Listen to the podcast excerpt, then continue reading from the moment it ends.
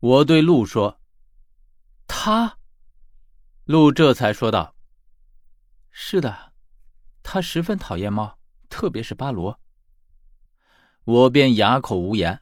看来鹿是有些误会了，他以为我是在讨厌巴罗，其实我只是想到了一些其他层面的问题而已。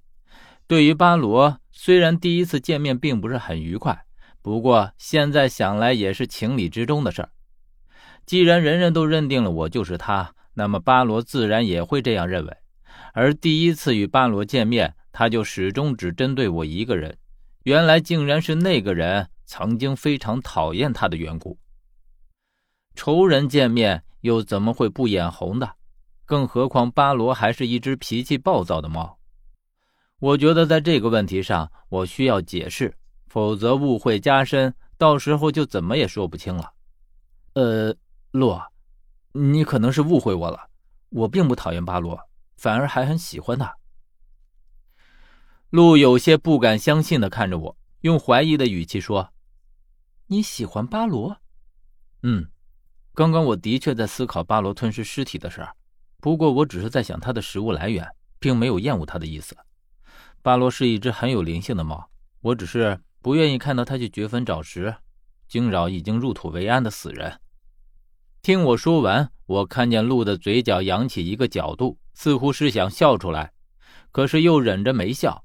我见他这个样子很别扭，而他则慢慢的说道：“真想不到。”你的变化竟然会这样大，以前你哪会说出这样贴己的话，而且还特地会因为我误会你而解释，这几乎是不可能发生的事儿。不想陆的话才说完，十三就连连咳嗽几声。咳咳咳，呃，那什么，我去那边抽根烟啊。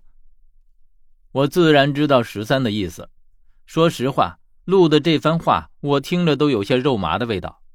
我这很平常的一句话，他倒是感激涕零了。那个他曾经带路到底是有多差，以至于这样的一句话都能让他有这么多的感慨？这算不算是另一种误会？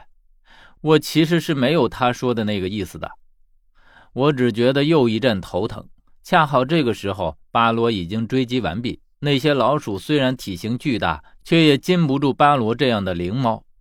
巴罗回来之后。只见看了我一眼，就又重新跳到了鹿的怀里。我为了化解和鹿这种尴尬气氛，于是勉强让自己站起来。呃，我们挖出了一口铁棺，你来看看，有什么法子可以将它给打开？我觉得养了一会儿，精神头好多了，最起码脑袋不再昏昏沉沉了。陆泽回答说：“啊，我已经看见了，这是照鬼棺。”这种棺材的阴气非常重，而且会吸引很多的蛇虫鼠蚁在它身边做窝。这些老鼠能够变得这么大，一来是因为常年吞食这里的尸体，二来则是因为靠这阴气滋养着，三来则是因为年代久远的关系，这些老鼠少说也已经有上百年的光景，可比人活的时间还长。长这么大也就不足为奇了。十三这时候刚好过来，听到了鹿的这一句。然后插嘴道：“我的乖乖，果然是成精了。哪有老鼠比人的寿命还长？上百年，人也活不到这个光景啊！”我则问鹿：“难道他们长寿是因为长生木的关系？”鹿却说：“嗯，我也说不准。长生木只是一个传说，究竟存不存在也没人知道。都说是在魏王宫下面，可是这里本就难以寻找。”而且又处处暗藏杀机，凶险万分，就连我们都不敢轻易涉足，更何况旁人。陆说的不无道理，连他们都对这里心存忌讳，足可以说明这魏大梁城的恐怖。究竟后面还有多少危险在等待着我们，我也不知道。只是我们才刚进来遇到的这些危险就已经诡异重重，更别说魏王宫里面的凶险了。那么，这棵梨树之所以会枯死，只怕也是因为阴气过盛的缘故吧。然后，我将屋子里见到的那些尸体的事儿原原本本的和陆说了，又将那篇日记也给陆看了。陆这才说道：“这里永远都不缺探险者，可是你应该知道，这些人进来之后总是要死的，因为这里面本就不是他们该来的地方。这里面的原委我已经听十三说过，蒋和十三详细的说过。听陆说到这里的时候，我还是看了一眼十三，为他的安危暗暗的捏了一把汗。他虽然能够依靠着我进入这里，但是会不会像陆说的那样，总是要死在里面的？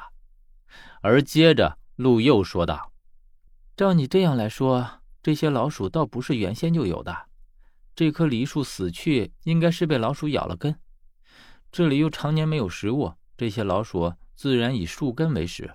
也就是说，我们见到的这些老鼠，很可能并不像我们之前猜测的那样，已经存在了上百年。”他们而是被当时的这支队伍给带进来的。